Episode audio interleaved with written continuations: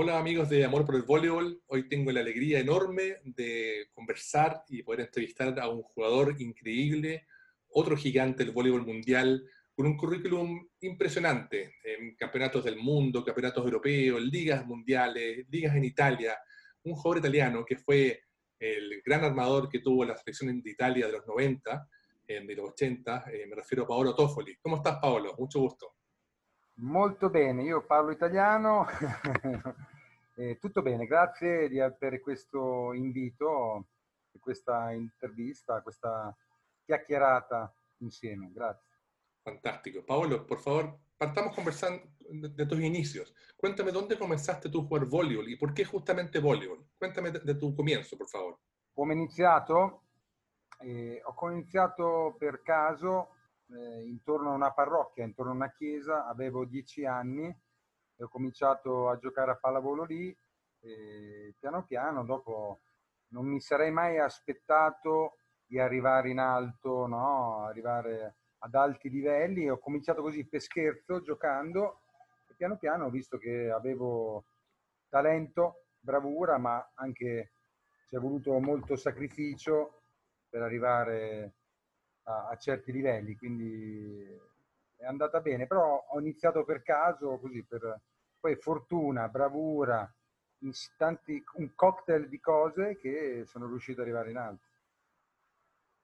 Oye, Paolo, y mm, bueno, yo tuve la, la, la, la alegría y la suerte de, de, jugar en Italia en el 85, en el Mundial Juvenil, sí. en Milán, donde tú jugaste por la selección eh, y fuiste campeón, vicecampeón mundial y con Chile jugamos contra ustedes en Bolonia, en una, una fase, una, creo que segunda rueda, me imagino. ¿Cómo fue todo ese proceso? Cuéntame un poco cómo fue ese proceso de la selección juvenil, porque mm, ahí tú jugabas con, con otras estrellas como Andrea Gardini, Luca Cantagalli, eh, eh, Claudio Galli, o sea, y, y fue un, una generación que marcó también un antes y un después en Italia, que, mar, que fue muy importante después para todo, para todo el desarrollo mondiale d'Italia. Cuéntame un poco come fu ese processo eh, di ese mondiale. No, è stato importante perché eh, con quella nazionale lì, con quel gruppo, abbiamo giocato tanti anni insieme. La federazione italiana aveva cominciato questo progetto, infatti quel gruppo che abbiamo fatto il mondiale nel 1985 eh, era un gruppo che era stato un anno insieme, abbiamo fatto eh, militare insieme un anno completamente insieme a Bologna per allenarci tutti insieme e da lì è partito questo progetto. Infatti l'allenatore era Alexander Schiba, Schiba l'allenatore sì. che poro è, mo- è morto, poverino, Sì. e, però da lì è nato questo progetto che dopo la federazione italiana ha fatto nel tempo, perché dopo è nato il Club Italia e, e fino a, qua- a un anno fa venivano presi i giocatori e tenuti qualche anno insieme per fare i campionati giovanili. Però ecco, da quel gruppo lì, dal gruppo dell'85, siamo usciti tanti giocatori. Galli, Gardini, Zorzi, ehm, c'era, beh, altri giocatori, Betti, Cantagalli. Cantagalli, insomma, claro, sì. Cantagalli è stato un bel gruppo, è stato un bel progetto, sì. Arrivammo secondi, Russia prima, eh, però ecco, è stato sicuramente un gruppo che dopo nel futuro ha fatto bene. Exacto. Y ese, y ese, ese grupo tuyo después se integró al- a un equipo que ya venía desde hace, años jugando juntos. Estaba Andrea Luqueta, había Sí. eh, Robodengo, otros grandes jugadores de Italia de los 80. ¿Cómo fue ese proceso de, de integración de los más jóvenes con los más viejos, entre comillas? Eh, scusa, questo non ho capito eh, la, la domanda. Matías, ayúdame, por Matías. favor. Sí, Sí. repítela Alfredo para yo traducirla en forma... Claro, porque la generación de él, de- del Mundial de Italia de 85, después se integró a un equipo, entre comillas, con jugadores más viejos, que venían jugando de mucho tiempo antes. ¿Cómo, pregúntale, por favor, cómo fue esa integración de los más jóvenes con el equipo mayor, entre Sí. comillas, y, y cómo Ah. se dio? Porque a partir de entonces el, el, el voleibol de Italia empezó a despegar. Alfredo ha detto che voi eh, siete una generazione e poi eh, siete integrati con una generazione più vecchia, nel senso come è stato quel processo lì? Ma sì, no, no, è stato... Boh, sì, in effetti c'erano giocatori più, diciamo, vecchi, tra virgolette, eh, tipo Lucchetta, cioè, c'era nel gruppo del Mondiale, dopo era Anastasi, De Giorgi, eh, però diciamo lo zoccolo duro, il gruppo quello era quello il gruppo dell'età nostra, quindi del, il gruppo nostro, vabbè, si è inserito anche Bernardi che è due anni più piccolo, eh, poi c'era Bracci, eh, Masciarelli, insomma, però ecco, è stata una cosa graduale. Teniamo conto che nell'88 l'Italia a Seul le Olimpiadi arrivarono decimi o undicesimi, e non è che avevano fatto un grande risultato. L'anno dopo, 89, arriverò Julio Velasco e ci radunò e da lì cominciarono a vincere 89 l'europeo in Svezia, però diciamo fu una cosa graduale, piano piano, ci abbiamo creduto, però diciamo il gruppo vero era il gruppo nostro, diciamo dell'età nostra, quindi il gruppo solito. Exacto, exacto. Claro, como dices tú, eh, se dieron varias cosas. Eh, la, la, llegada de Julio Velasco, la integración de ustedes a un, un equipo, no, no, mayor, pero un equipo con gente con más experiencia, y como dices tú, empezaron a, lentamente a ganar. Y, y, por ejemplo, yo me acuerdo que en, en 1989 en Suecia, ustedes salen campeones europeos por primera vez. Y a, partir de entonces empieza toda una serie de campeonatos a nivel del mundo, la Liga Mundial, eh, campeonatos, bueno, los Juegos Olímpicos. ¿Cómo, ¿Por qué crees tú que, que ustedes empezaron a, ganar? Porque en una época que había equipos muy fuertes como Cuba, Rusia, Brasil, Estados Unidos, ¿por qué crees tú que, que, Italia logró llegar tan arriba? ¿Cuál fue, crees tú, la, la, la, el mix de, de, lo deportivo, lo, lo, lo, anímico, il trabajo di gruppo? Diciamo che la, la, nostra, la nostra forza di quel gruppo lì è che eravamo un, un gruppo di giocatori che anche avevamo vinto un europeo, il mondiale, vincevamo il mondiale, dopo una settimana tornavamo in palestra, a allenarci e come se non avessimo vinto niente dovevamo sempre avere un miglioramento, crescere. Non ci siamo mai seduti, diciamo, vabbè, abbiamo, siamo campioni del mondo, siamo seduti campioni d'Europa. No, noi puntavamo sempre a migliorare, a fare sempre il salto di qualità. E secondo me il nostro gruppo fu un gruppo importante, grazie al cocktail di giocatori con teste diverse, grazie anche a Julio Velasco come allenatore, e ci siamo trovati. È stato un, da una parte anche bravura, sì, ma anche fortuna di trovarsi insieme, però la nostra forza era che mai eh, ci accontentavamo, cioè noi volevamo sempre vincere, vincere, e non era facile vincere perché ogni anno dovevi vincere. Tutte le squadre giocavano forte contro di te per vincere, noi dovevamo vincere, noi ogni anno abbiamo vinto sempre qualcosa. E sempre questa è stata la nostra mentalità, la forza nella testa che che ci ha fatto vincere per tanti anni di seguito, quindi questo è stato. Però eh, ci sono stati momenti di difficoltà, eh, abbiamo tante anche sconfitte, abbiamo vinto tanto, però tante sconfitte, però eravamo forti mentalmente che come squadra, anche se partivamo male, giocavamo non bene all'inizio, ma noi sapevamo che alla fine usciamo fuori, piano piano, quindi era una più una forza mentale.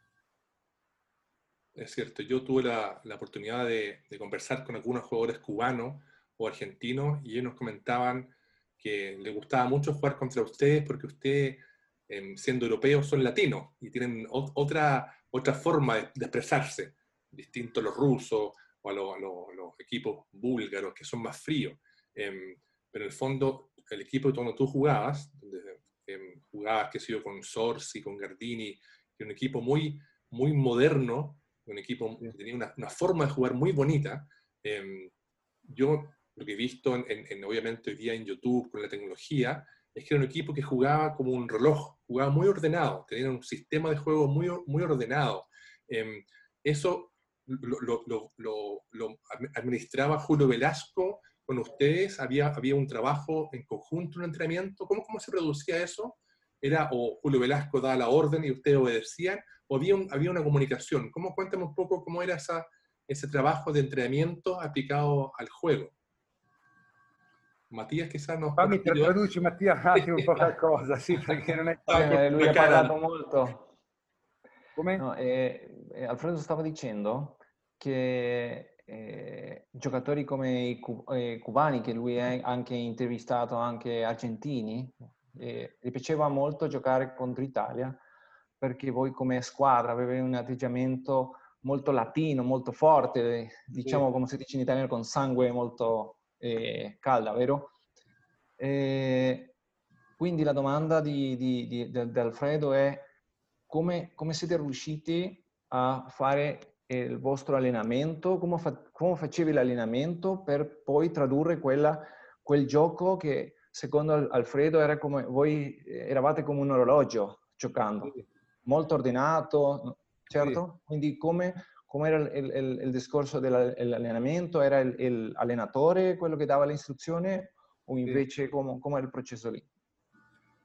Dunque, diciamo, allacciandomi a quello che ho detto prima, la nostra forza sì che eravamo forti mentalmente, anche gli allenamenti, eravamo una squadra che non mollava mai, che dava, dava sempre il 100% in allenamento. Certo, Velasco era un allenatore molto esigente, Velasco, oltre che bravo tecnicamente come allenatore, era anche bravo psicologicamente perché lui riusciva a capire ogni giocatore. Sapeva a me, a me e Paolo, se io davo il 100%, se davo il 95% lui vedeva, quindi veniva lì a rompere le scatole, star sopra, quindi c'è stato sempre sopra. Dopo lui la bravura sua è stata che ha capito ogni giocatore, perché alla fine l'allenatore, la bravura di un allenatore è capire ogni giocatore, come prenderlo, come stimolarlo per, per allenarsi sempre di più. Per noi quando ci allenavamo davamo sempre il 100% e lui era molto esigente, ci teneva tre ore alla mattina, tre ore al pomeriggio, allenamento, allenamento, anche se eravamo stanchi, lui diceva sempre che dovevamo giocare anche con la stanchezza dovevamo sempre, saltavamo meno, salto meno, però la testa sempre lucidi, sempre razionali, dei computer che dovevamo sempre ragionare ed essere forti. Infatti per quello che le squadre, tutte le squadre, le altre nazionali che giocavano contro di noi facevano fatica perché vedevano che noi non mollavamo mai, noi eravamo sempre lì, lì. Per battere noi dovevano giocare al di sopra, quindi è stata sempre un po' la nostra la nostra forza, la nostra forza mentale che riusciamo a battere un po' tutte le squadre. E anche per questo abbiamo vinto per tanti anni di seguito, perché può capitare che una nazionale può vincere uno o due anni e poi dopo non c'è più scompare. Invece noi abbiamo continuato per anni a vincere, ma perché eravamo forti mentalmente, ci siamo trovati insieme, però ecco, da una parte c'era Velasco che era molto, molto esigente dovevamo dare sempre il massimo. Exacto. Oye, Paolo, es importante que dio ahí Alfredo, Perdón, dime. que en el fondo lo que decía Paolo es que, bueno, una de las principales razones por las cuales dice que la escuadra era fuerte porque ellos mentalmente eran muy fuertes, ¿cierto? Y, fueron compitiendo y ganando cada vez más y cada vez que ganaban volvían al gimnasio eh, convencidos de que no habían ganado nada, sino que tenían que volver a jugar y volver a ser, eh, ¿no es cierto?, eh, fuertes para poder seguir ganando, que en ese periodo no era fácil ganar. Y que el, el, entrenador era, era fundamental principalmente porque conocía tan bien a los jugadores que sabía perfectamente cuánto estaba rindiendo cada uno y según de cómo estaba rindiendo, él cambiaba la estrategia de juego para de a poco volver de nuevo al nivel y y ganar y volver a ganar y volver a ganar. Buenísimo. Ese un poco el, el, concepto. Oye, Mati, ayúdame entonces con la siguiente pregunta. Eh, pregúntale, porfa, eh, siendo un equipo tan, con tanto triunfo, eh, europeo, mundiales, ¿por qué cree él que en, los Juegos Olímpicos, el, el, ¿qué pasó? ¿Por qué no, no pudieron ganar los Juegos Olímpicos en, en Atlanta o, o, en Atenas? ¿Por qué cree él, siendo un equipo tan bueno, con tantos triunfos? Hai capito? Perché capito, non siete capito, riusciti a vincere capito. le Olimpiadi? Mm. Sì, bravo, infatti non ho capito. Sì. Infatti noi abbiamo vinto tutto come carriera, l'unica cosa che ci rimaneva da vincere era la medaglia d'oro olimpica. Siamo arrivati due volte secondi e una volta terzi Sì. Non siamo mai riusciti perché era il coronamento di una grande carriera, avremmo vinto tutto. L'unica cosa alle Olimpiadi, io ho partecipato a Barcellona, Atlanta, Sydney e Atene 2004 e non siamo mai riusciti a vincere la medaglia d'oro. Forse siamo andati più vicini per vincere medaglia d'oro a Atlanta nel 96, mm-hmm. abbiamo perso contro l'Olanda 3 a 2. Sì. Eh, però era l'unica cosa da vincere, ci è rimasta qui la medaglia d'oro, non siamo mai riusciti, però la vinceranno magari l'Italia. Probabilmente arrivavamo alle Olimpiadi, che eravamo sempre tra i favoriti per vincere, e noi avevamo molta pressione, magari non abbiamo saputo tenere la pressione. C'è da dire anche che l'Olimpiade è sempre un torneo particolare perché un mondiale, l'europeo, tu vivi in un albergo, mangi, cioè vivi, no? ti concentri due settimane, 10-15 giorni, stai lì. Nelle Olimpiadi tu vivi all'interno di un villaggio con altri atleti. Mentalmente ci sono più distrazioni, cioè un modo diverso di affrontare una grande manifestazione. Quello potrebbe aver influito, però eravamo già esperti, quindi queste sono giustificazioni che sto pensando io, però ecco, purtroppo non ci siamo arrivati, eravamo favoriti, poteva essere, diciamo, io dico sempre la ciliegia sopra la torta, come era l'ultima cosa da vincere, che coronava una grande carriera che avevamo vinto tutto, però c'è rimasta la medaglia d'oro e peccato, peccato, però va bene, uguale. Mati, ¿me ayudas? Eh, ¿La respuesta? O sea, se, se entiende, pero para los, los espectadores. Sí, sí pero, pero, sí, eh, principalmente el, el, el, concepto que da él, que bueno, él obviamente tenía una carrera y que hubiese sido obviamente la, la guinda de la torta, sí. haber ganado, ¿no es cierto?, eh, las Olimpiadas. Eh, difícil atribuirlo a algo, dicen, pero, pero cree que eh, una manifestación tan grande como es la Olimpiada, donde tú estás en una villa, donde hay mucha, muchos otros eh, eh jugadores, muchos otros eh, deportes, es, una, es una tremenda fiesta con mucha gente, que si bien ellos estaban acostumbrados, pero igual es otra experiencia que, que cree que eso podría haber influido en haberlos quizás un poco desconcentrados. Pero... Sí, bueno, parte de la storia. Io vorrei Paolo? farti una, una domanda, eh, Paolo. Come, come, come, mai nella tua carriera sei, sei, mm, hai, hai, scelto di essere eh, palleggiatore? Palleggiatore, Mara, io ho cominciato... Le, perdona, le hice la pregunta che in, en su carrera come cómo, decidió o come llegó a ser eh, armador. armador. Armador, sì. Dunque, io ho cominciato a giocare da giovane, si faceva tutto, ma tutti i campionati giovanili fino a 18 anni, 19, ho giocato anche schiacciatore.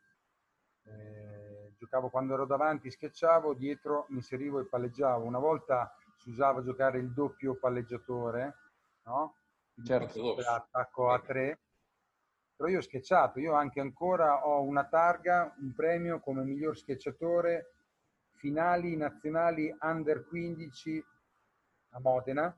Ho fatto che con il Fano arrivammo quinti, finale io sono stato premiato miglior schiacciatore, quindi ancora c'è la cosa. Dopo certo non ero alto, io alto 1,88, col gruppo della Juniores con Gardini, Cantagalli, loro alti tutti due metri, mi sono dovuto specializzare solo a, a palleggiare. E dopo, dopo, ho giocato tre anni in Serie B a Fano dai 16 ai 19 anni, che palleggiavo e schiacciavo, però dopo in Serie A sono andato a Padova a 19 anni, il primo campionato di A1, palleggiavo e basta, perché a certi livelli non, ero da, da schiacciatore, però ho giocato anche schiacciatore, sapevo fare tutto, quindi dopo diciamo è stato una cosa forzata per stare ad alto livello, per forza dovevo palleggiare, dopo diciamo sono stato abbastanza bravo a continuare a giocare. Questo così. Decía Alfredo que, mm, eh, bueno, él, de hecho partió siendo remachador, ¿cierto? Jugando en punta. Eh, de hecho tiene un premio al que a los 15 años ganó, ¿no es cierto? Como en un campeonato como mejor eh, remachador. Y de ahí tuvo un tiempo que incluso jugaba, ¿te, acuerdas que en, un tiempo se jugaban con doble armador? 4-2. O, bien también él cuando estaba adelante eh, hacía de remachador y después cuando estaba atrás, ¿no es cierto?, eh, hacía de, de armador. Y después cuando fue subiendo de nivel, obviamente eh, ya las estrategias cambian y tienes que ser solamente una sola posición y cuando ya se profesionalizó, ¿no es cierto?, a los 19 años y llegó a Padua, pasó a ser solamente, eh, ¿cómo se llama?, eh, armador, pero siento que Paolo está muy orgulloso de, ser, de haber sido también remachador porque todos los que fuimos armador alguna vez, que yo también lo fui, nos sentimos orgullosos de que también podemos hacer algo en la red. es verdad. Además que Paolo, para, para la época y las generaciones actuales, no, no, es un armador alto, hoy día los armadores miden dos metros, entonces también él tenía la capacidad, la técnica, el salto para ser un, armador gigante, era un, equipo espectacular.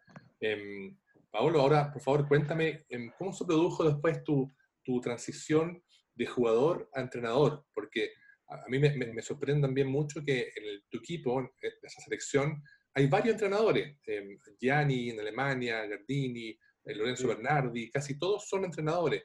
Pero ¿por qué tú te motivaste? ¿Qué, qué fue lo tuyo que ti dio la, la, la, motivazione per seguire nel voleibol, questa vez desde eh, fuori dalla cancha? Ma sì, hai detto tu bene, il gruppo nostro sono tanti allenatori, Gianni, Gardini, Bernardi, Anastasi, De Giorgi, tanti. No? Eh, solo Lucchetta che fa il commentatore televisivo. Sì, sì. Zorzi fa teatro, scrive, insomma. Esatto.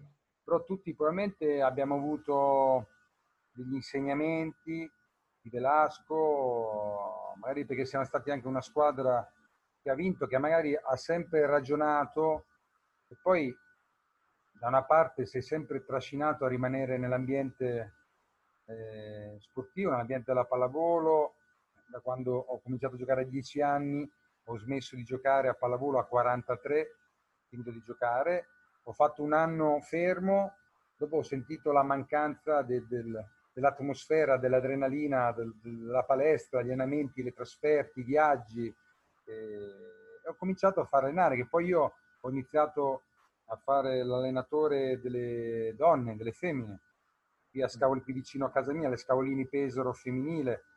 Ho preso un grande rischio perché mi hanno chiesto di allenare una squadra che negli ultimi tre anni aveva vinto tre scudetti, tre campionati, quindi per migliorare, però è stata esperienza per me. Ho fatto due anni con le femmine, poi sono passato gli uomini e sto continuando ad allenare, non adesso sto allenando in A3, un anno fa avevo allenato in A1 ma non è andata bene, eh, però continuo a allenare perché è una passione, anche se è una cosa totalmente diversa da giocatore. Giocare è una cosa, allenare un'altra.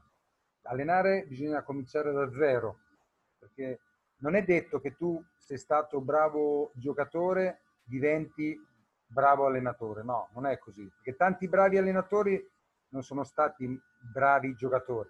Velasco forse ha giocato in C, in B massimo, quindi non è, non è detto, quindi bisogna avere essere allenatore devi saper trasmettere qualcosa, avere una visione, cioè, dopo sì, bravura, fortuna, un insieme di cose. Però ecco, a me piaceva l'ambiente, ho cercato di rimanere dentro, però se devo dire adesso cosa è meglio allenare o giocare, meglio giocatore. Meglio, meglio giocatore che allenatore, sicuro. Dice, ya, en, en resumen, Eh, Pablo dice que, bueno, que él jugó de los 10 hasta los 43 años que se, que se, que se retiró, ¿cierto? Y como bien tú dijiste, sí, pues muchos del, del equipo están siendo entrenadores eh, actualmente y que habiendo sido un jugador, ¿no es cierto?, durante tanto tiempo es muy difícil deshacerse o alejarse del medio. Por lo tanto, eh, obviamente la motivación estaba de seguir relacionado al, al, al, al voleibol estuvo un año parado, ¿no es cierto? Y después sintió que le faltaba, mancaba la adrenalina, ¿no es cierto?, del gimnasio, del, del voleibol, del ambiente, y, le ofrecieron, ¿no es cierto?, ser entrenador como primera vez de un equipo femenino y tuvo la, ¿cómo se llama?, la, el desafío de que no, no era fácil porque este equipo venía ganando ya tres campeonatos seguidos, por lo tanto, él estrenaba como entrenador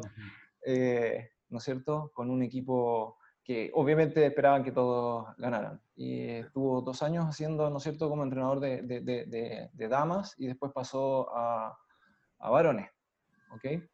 Eh, y comenta también que no, no, hay una directa relación, obviamente que si tú fuiste un gran jugador vas a ser un gran entrenador, ¿no? O sea, hay ejemplos, ¿no es cierto?, que eh, el entrenador de ellos había jugado en la B, en la C, en la liga y, y, es un gran entrenador. Claro. Sino que hay que tener, ¿no es cierto?, coraje, hasta, hasta fortuna, suerte para, para poder ganar el eh, campeonato.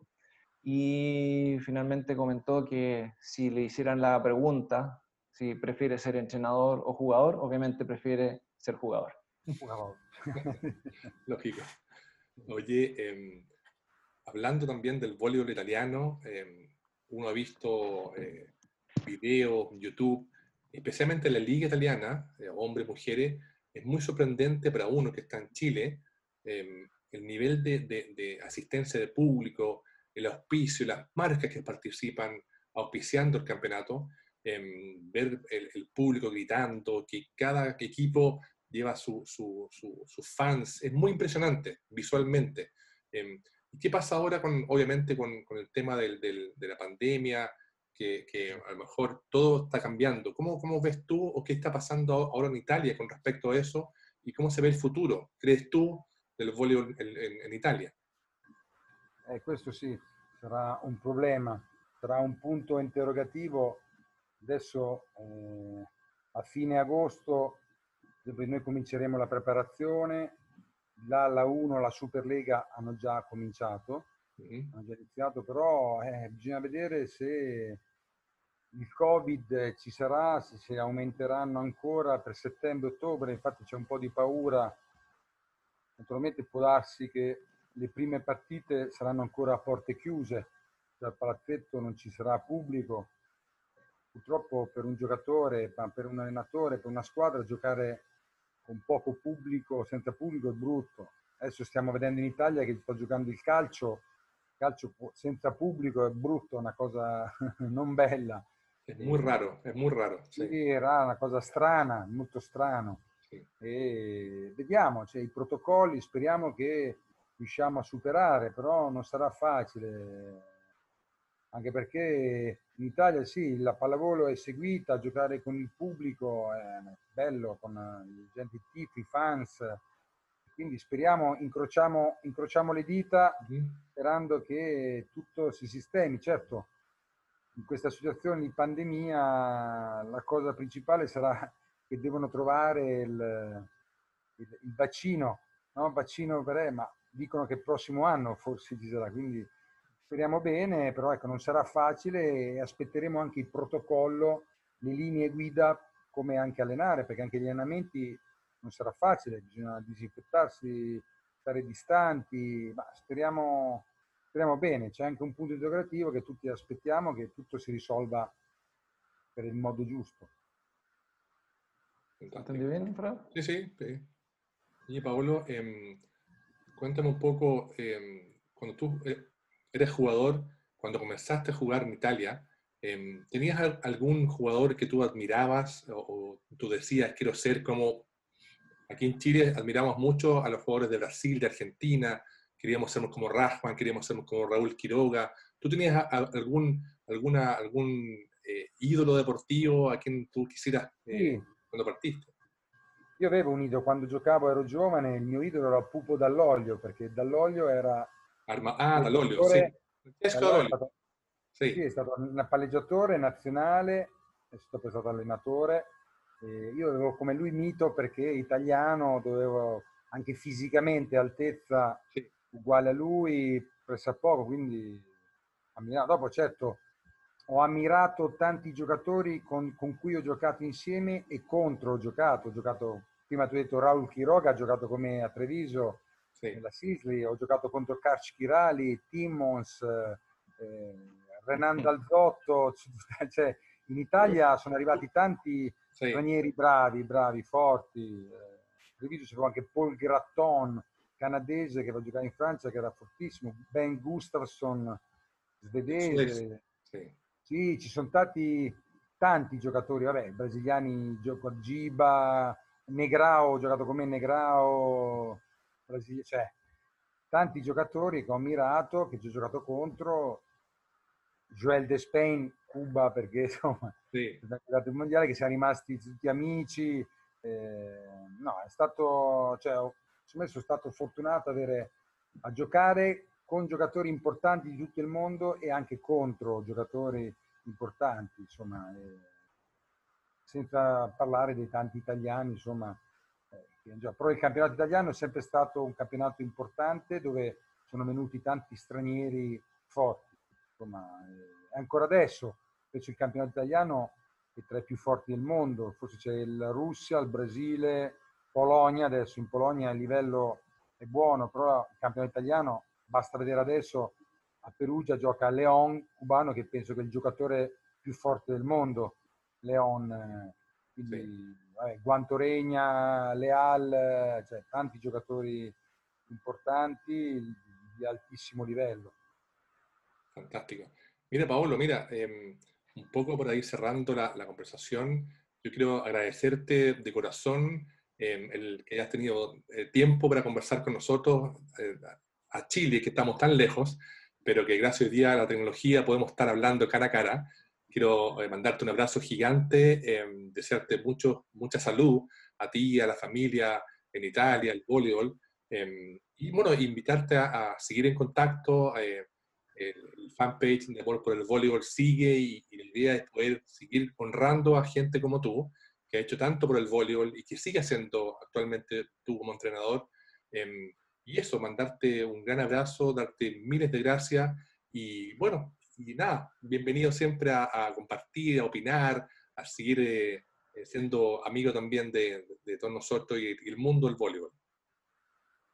Beh, eh, tanto grazie, grazie per avermi chiamato, per avermi intervistato, mi fa sempre piacere insomma parlare, poi c'è da dire anche che con il Covid, che siamo stati due mesi, tre mesi chiusi in casa, molto abbiamo fatto queste videoconferenze eh, con tanti per parlare di pallavolo, con tanta gente, con tifosi, fans, anche conferenze con allena- altri allenatori.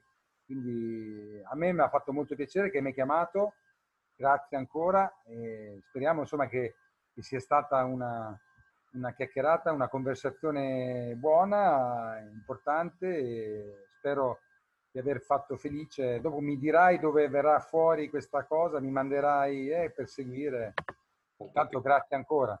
De todas formas, un gran abrazo Paolo, estés muy bien. Y gracias Matías. Grazie. Mattias per aver tradotto. grazie, grazie a te Paolo, grazie a te. Grazie. Alla prossima allora. De todas formas. Eh, alla prossima, in bocca al lupo. Crepi il lupo, grazie, vive il lupo. Allora ciao, ciao a tutti. Ciao.